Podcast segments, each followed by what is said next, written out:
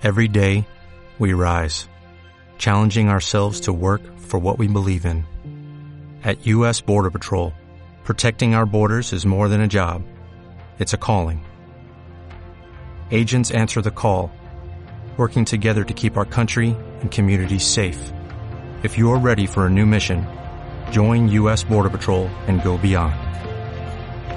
Learn more at cbp.gov/careers. Versión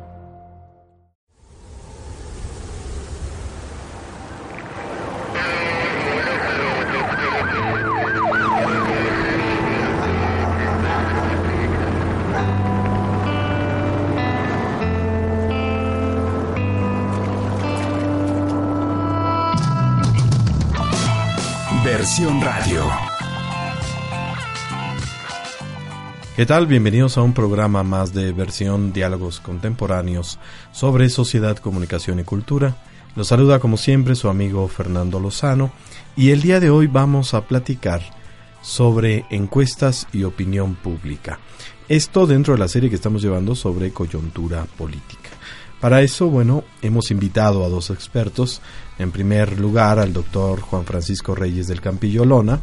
Él es profesor investigador del Departamento de Política y Cultura de la UAM Xochimilco, doctor en estudios sociales en la UAM Iztapalapa, licenciado y maestro en ciencia política por la UNAM, es miembro de la Sociedad Mexicana de Estudios Electorales y de la Asociación Latinoamericana de Ciencia Política e integrante del Sistema Nacional de Investigadores, responsable del cuerpo académico Gestión Estatal, Sistema Político y Sociedad Civil en PRODEP-CEP. Bienvenido, doctor Juan Francisco Reyes. Muchas gracias, Fernando.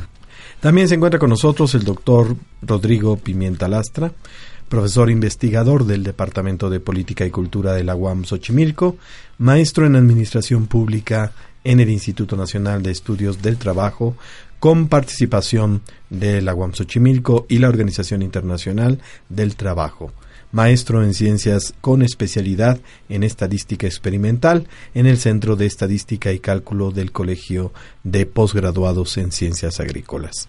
Es doctor en ciencias sociales con especialidad en estudios de población en el Colegio de México, postdoctorado en pensamiento y cultura en América Latina por el Colegio de México. Es miembro del Sistema Nacional de Investigadores, SNI, nivel 2.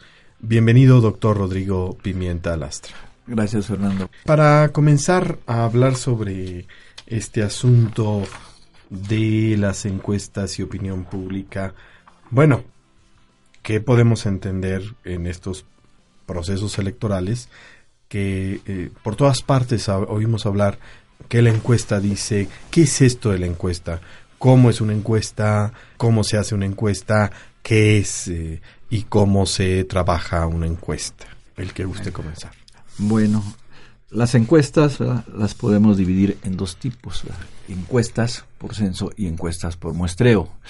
Una encuesta a través de un censo es cuando investigamos a toda la población, características que nos interesa estudiar de esa población. En el caso que vamos a tratar más adelante, que son las encuestas políticas, nuestra población viene a ser las personas que tienen 18 años cumplidos o más. El otro tipo de encuestas, las encuestas eh, son las encuestas probabilísticas.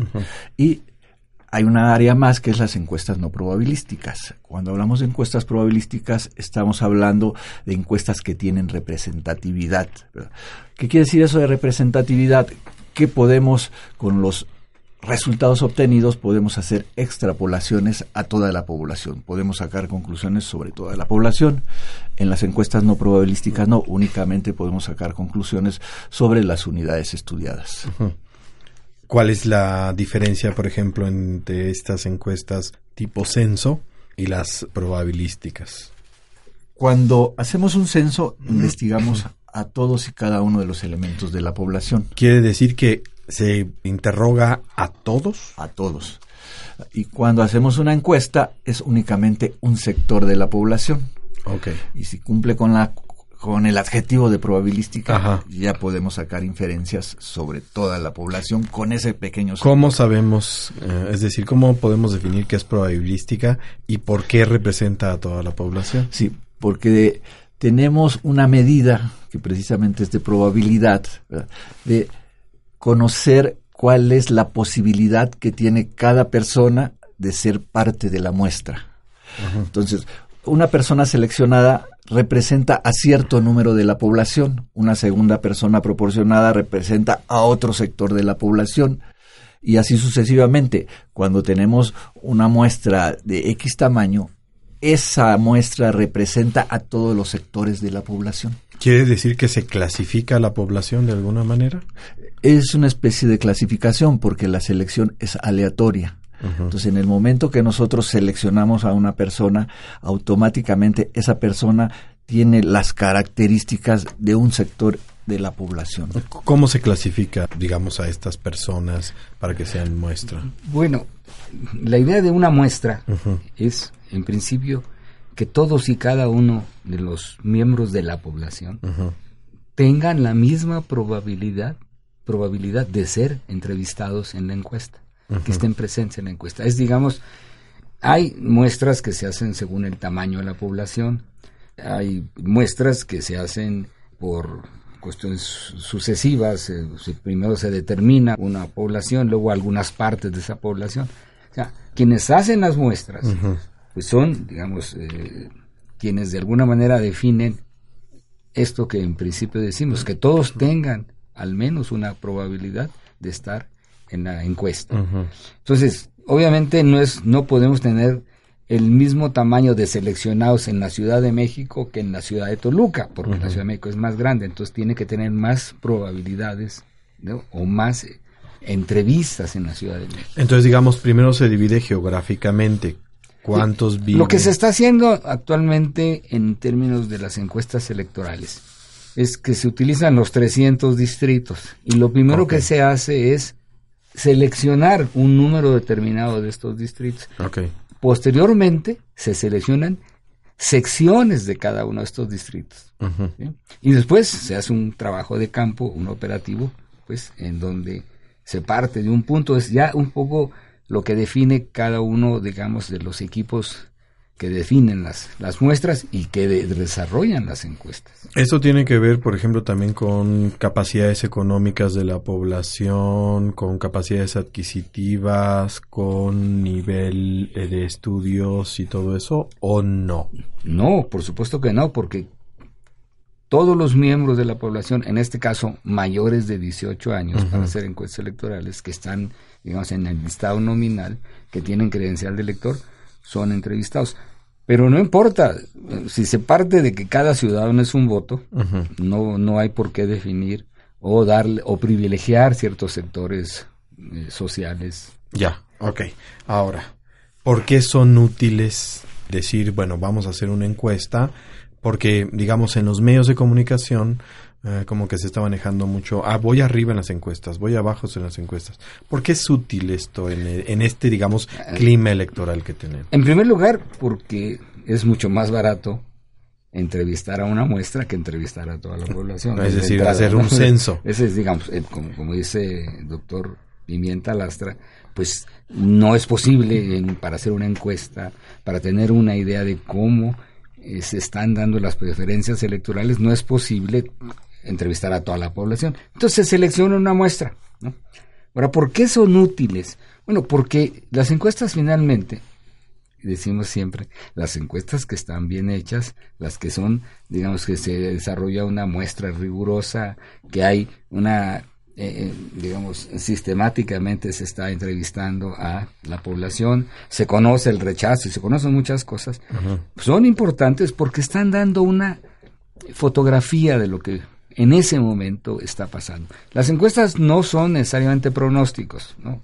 pero si tenemos una secuencia de fotografías, podemos saber por dónde van las cosas. Ahora, también se escucha eso de los puntos, que está a cinco puntos, seis puntos, cuatro puntos. ¿Qué es eso? ¿Estar arriba o estar abajo? Bueno, aquí retomaría un poco la pregunta de la utilidad. La utilidad de las, de las encuestas es como señala el doctor Campillo, ¿verdad? Nos ahorran muchos recursos para no tener que investigar a toda la población. Investigamos un sector y sobre ese sector sacamos conclusiones.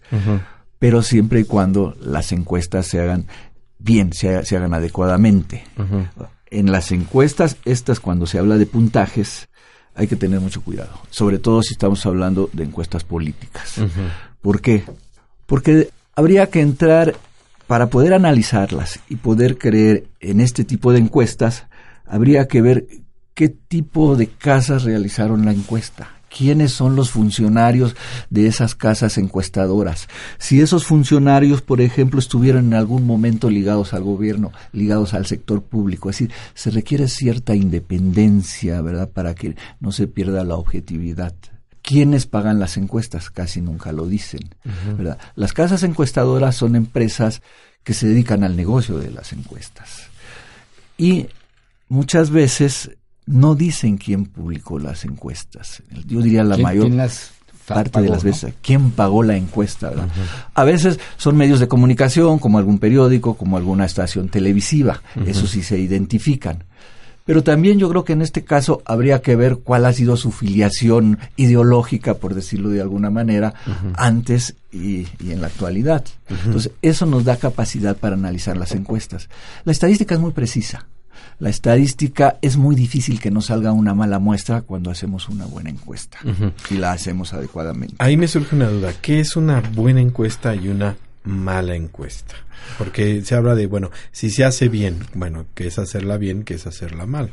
Bueno, el punto de partida es la muestra, y, si hay una gente haciendo muestras, ¿no? que no cualquier persona hace una muestra, pues eh, se puede tener, digamos, un primer paso un primer escalón de que se está haciendo un buen trabajo de, de, encuesta.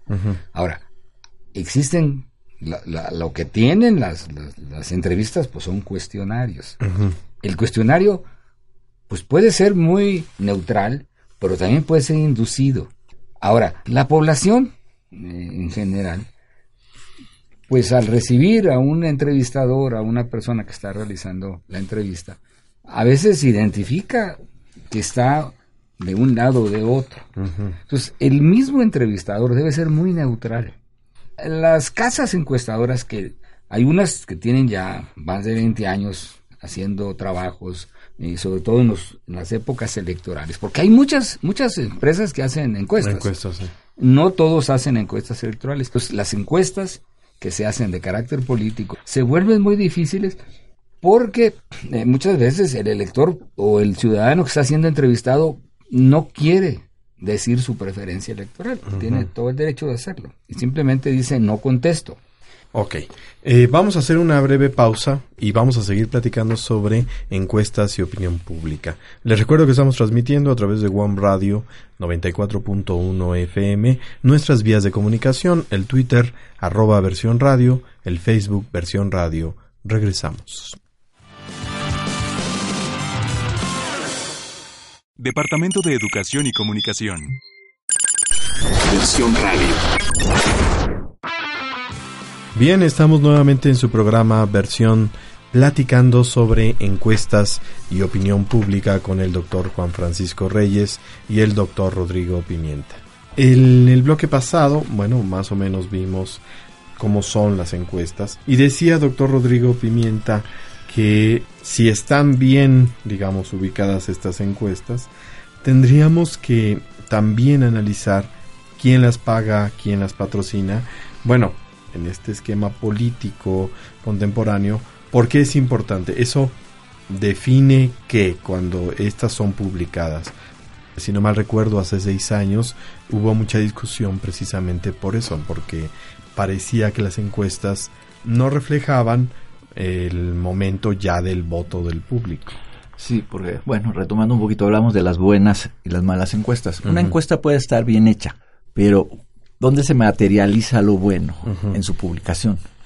Y nadie nos garantiza muchas veces que esa empresa que hizo la encuesta esté respondiendo a ciertos intereses, a ciertos intereses del patrocinador de la encuesta podría no estar publicando realmente los resultados que se dieron en la encuesta, guardarse esos resultados y publicar resultados que quieren orientar en cierto sentido a la opinión pública.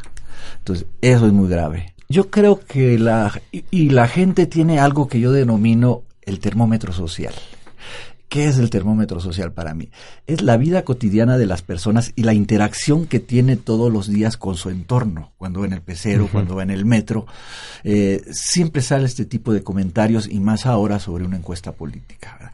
Ahí la gente puede ir normando su criterio para ver si la encuesta realmente está respondiendo a lo que su termómetro le indica. Yo creo que ese es un buen indicador, ¿verdad?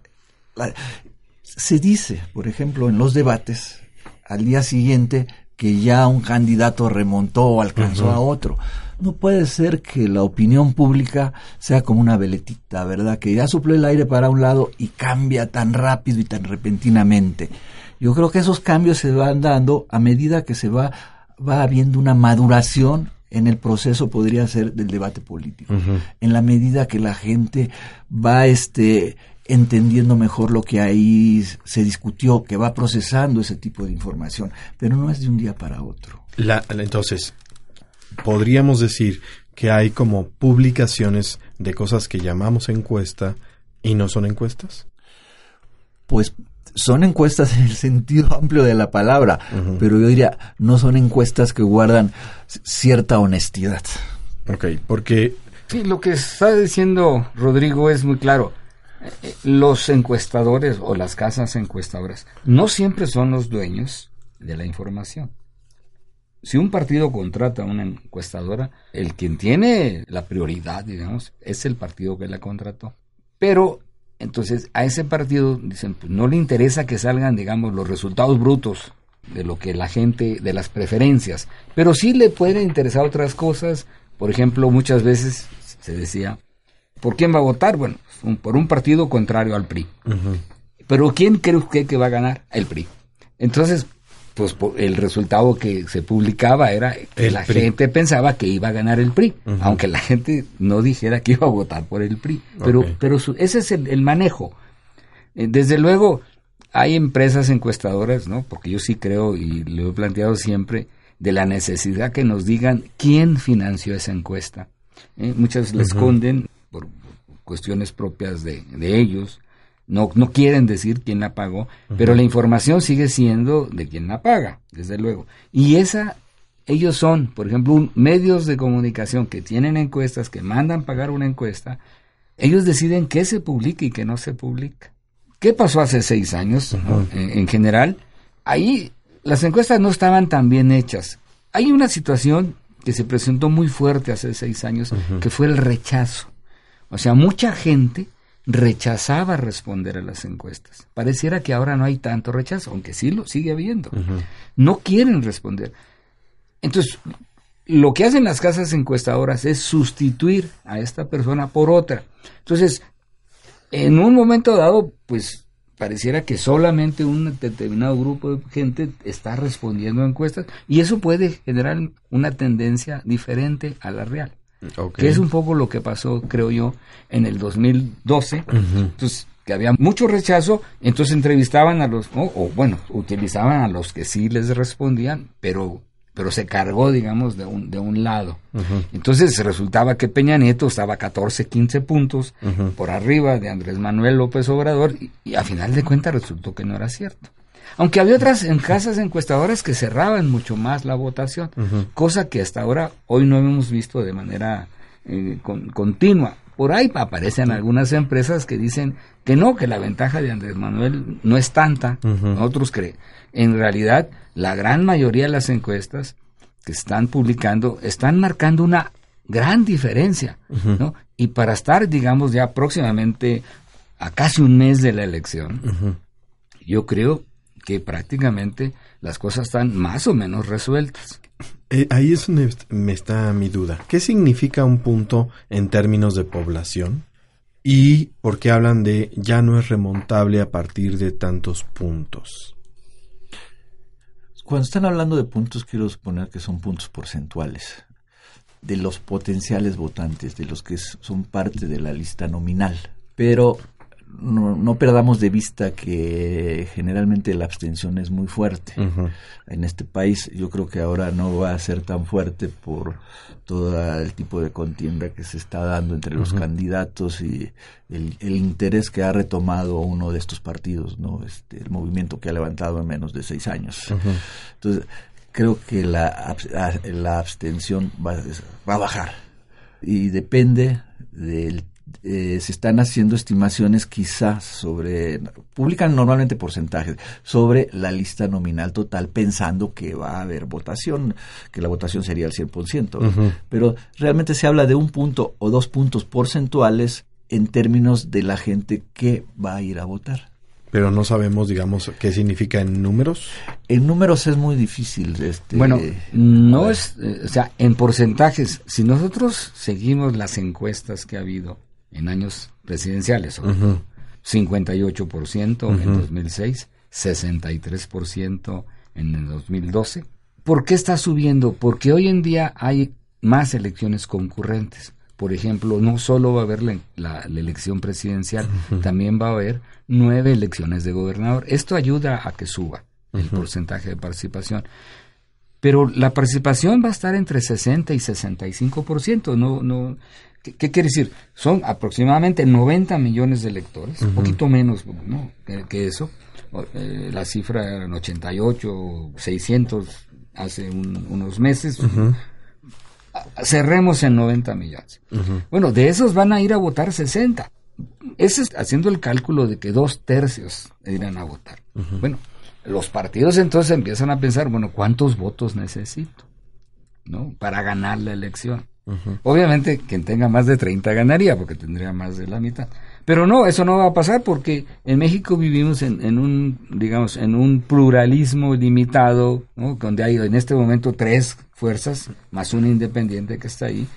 Entonces, un candidato que se acerque a los 25 millones es muy probable que gane la elección. Muy, muy probable. O sea, con 25 millones de votos. De votos, exacto. Puede ganar la elección. Seguramente, seguramente la gana. Con 25 millones la gana. Yo hablaría que un candidato que tenga entre el 42 45% va, puede ganar la elección. En esta elección, a diferencia de otras que tuvimos, se hablaba mucho de la polarización entre dos y no la estamos viendo, no, no estamos viendo esa polarización. O no hay un, ahorita no hay un candidato que ya está fuera de la El candidato del PRI sigue queriendo estar él presente en la batalla. Él no va a ceder. Que eso es una cuestión que tiene que ver con otras cosas, porque, digamos, si el candidato del PRI se retirara, aunque fuera informalmente, para darle sus votos al otro candidato, la gente le va a quitar los votos de diputados, de senadores, de gobernadores, de todo.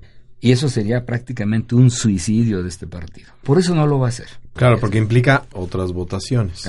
Ahora, también se ha escuchado en los medios que hay eh, candidatos que dicen, pues este arroz ya se coció, ya las encuestas lo dicen. ¿Es verdad o no sabemos qué va a pasar? Yo tengo mis dudas al respecto. Retomando las cuestiones de las casas encuestadoras. Las casas encuestadoras yo creo que van a jugar un papel importante en, la, en el resultado final, que puede ser el resultado real o el, o el resultado no tan real. Cuando hubo cuando se postuló para jefe de gobierno Cuauhtémoc Cárdenas aquí en la Ciudad de México, yo hice un seguimiento de encuestas de las casas encuestadoras. Y después de muchas observaciones se veía claramente las tendencias de las casas encuestadoras hacia, hacia qué partido les estaba financiando las encuestas. Antes del debate, el puntaje del candidato de Morena eh, tenía un poco más del doble incluso que el candidato que más se le acercaba ahí yo establecí una hipótesis, es después del debate, las encuestas los van a acercar. Y ahí las encuestas empezaron a manejar cifras pues muy este, diferentes. Vino el segundo debate y se llegó a decir que uno de los candidatos ya estaba a cinco puntos en algunas encuestas del candidato que estaba arriba, ¿no? Entonces, si esto, si esta tendencia sigue y la siguen ciertas casas encuestadoras, para mí sería un pronóstico de que esa elección no va a ser tan real. No olvidemos, por ejemplo, que esa información que los que estamos analizando datos este, nos llega. ¿Quién está en el tribunal electoral del Poder Judicial de la Federación. El que iba a iniciar un proceso, donde están implicadas las elecciones pasadas, fue despedido. Hasta donde yo sé, el encargado de este tribunal, encargado porque no está nombrado, es una persona que estuvo en, en las elecciones del Estado de México. Es un punto que hay que considerar. Otro. Slim tiene una empresa en la que está un señor de apellido ¿Debrando? Hildebrando, muy famoso en 2006, que supuestamente, en la última información que salió en la jornada hace dos días, es el que va a proteger el sistema de cómputo internamente en el Instituto Nacional Electoral. Entonces ahí es cuando yo digo, las dudas empiezan a surgir al respecto. Nacen las dudas. Bien, bueno, el tiempo se nos ha acabado de este primer programa. Eh, los invito para la próxima semana. Vamos a seguir platicando sobre encuestas y opinión pública. Antes de despedirnos, me gustaría que nos dieran algún lugar, eh, algún correo, alguna dirección electrónica donde el público pudiera conocer más del tema que ustedes están trabajando. Bueno, mi correo es campillo arroba correo punto Y también los invito a que algunos de mis trabajos los puedan buscar en la revista El Cotidiano. Eh, pueden entrar a partir de la línea que es El Cotidiano en línea y buscar, ¿no? Yo recientemente publiqué un artículo de qué está en juego, digamos, en esta elección. lo pueden buscar, es en el último número de la revista. Doctor Rodrigo. Sí, mi correo es plrd6334 arroba correo punto punto punto mx. Yo publiqué un artículo de las elecciones de 2006, se llama ¿Dónde quedaron los votos el 2 de julio? en la revista Veredas. Y en la revista de Política y Cultura tengo dos o tres artículos publicados sobre encuestas. Ahí aparece el artículo que mencioné del seguimiento en el Distrito Federal. Bueno, pues muchísimas gracias. Para el público nos despedimos, no sin antes, como siempre, agradecer en la producción a Carlos Gómez, en los controles, Adrián Carvajal y en la dirección al maestro Luis Rasgado. Se despide de ustedes su amigo Fernando Lozano. Nos escuchamos la próxima semana. Versión es una producción del Departamento de Educación y Comunicación de la UAM Xochimilco para UAM Radio. Las opiniones vertidas en este programa son responsabilidad de los participantes. WAM Radio las incluye en apoyo a la libertad de expresión y en respeto a la pluralidad.